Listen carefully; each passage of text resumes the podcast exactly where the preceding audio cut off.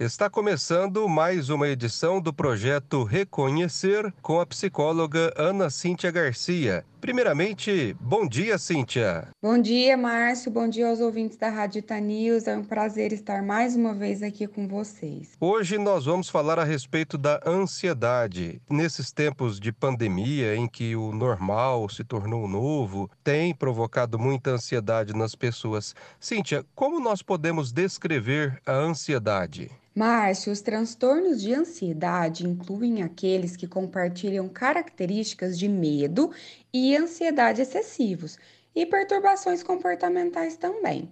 ansiedade é uma reação que todo indivíduo experimenta diante de algumas situações do dia a dia como falar em público, expectativa para datas importantes, entrevistas de emprego, vésperas de provas, exames de saúde e várias outras situações que geram algum tipo de estresse. Mas algumas pessoas vivenciam essa reação de forma mais frequente e intensa, que pode ser considerada patológica e comprometer a saúde emocional. É muito importante, então, diferenciarmos o medo e a ansiedade normal, que são de adaptação das situações do dia a dia. O medo é a resposta emocional à ameaça próxima, real ou percebida, enquanto a ansiedade é a antecipação de uma ameaça futura. O medo está associado a períodos de excitabilidade aumentada, necessária para luta ou fuga, pensamentos de perigo imediato e comportamentos direcionados a escapar de alguma situação que pode colocar a pessoa em algum perigo. A ansiedade, quando é sentida com uma intensidade muito grande ou o tempo todo, mesmo já tendo passado a situação que causava o estresse, ou não tendo nenhuma situação que possa ter desencadeado, não é normal e nem saudável. Cíntia, quais são os principais sintomas da ansiedade? Os principais sintomas são enxergar perigo em tudo, apetite desregulado, alteração do sono, tensão muscular, medo de falar em público, preocupações em excesso, aquela sensação constante de que a cabeça não para, ficar sempre próximo de ataque de nervos, medos irracionais, inquietação constante, não consegue ficar parado, relaxado, tranquilo, sintomas físicos, pensamentos obsessivos, perfeccionismo e até mesmo problemas digestivos, podendo vir a desenvolver úlceras, gastrites, doenças inflamatórias, refluxos e a síndrome do intestino irritável.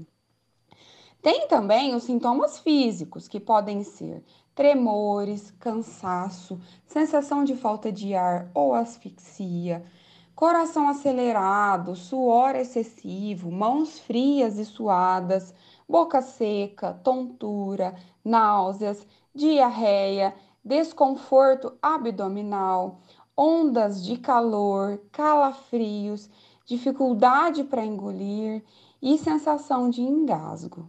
A ansiedade prejudica diretamente a vida do paciente, porque pode se sentir exausto o tempo inteiro devido a todos esses sintomas que nós citamos agora. Então, gera uma angústia por não saber o que causou e muitas vezes o que fazer consigo mesmo. Em casa e no trabalho, as relações também ficam muito prejudicadas. Nós estamos conversando com a psicóloga Ana Cíntia Garcia, aqui no projeto Reconhecer, que ela desenvolve através do jornal da News. Cíntia, como tratar a ansiedade? Nós tratamos a ansiedade através da terapia com o psicólogo e, em alguns casos, é necessário a medicação também, que aí trabalhamos junto com o psiquiatra. Muitas vezes, quem está com um quadro clínico de ansiedade não consegue ver com clareza quais fatores desencadeiam as crises. Então, ele sente os sintomas que nós citamos anteriormente, mas não consegue dizer o porquê tem essas sensações. A terapia, com a orientação da psicanálise, que é a linha que eu sigo, trabalha sempre em identificar e tratar as causas. O que aconteceu para que a pessoa apresente aqueles sintomas? A raiz da ansiedade pode ser encontrada em diversos pontos, como uma frustração, conflitos pessoais internos, insegurança, alguma crença e muitos outros fatores, né?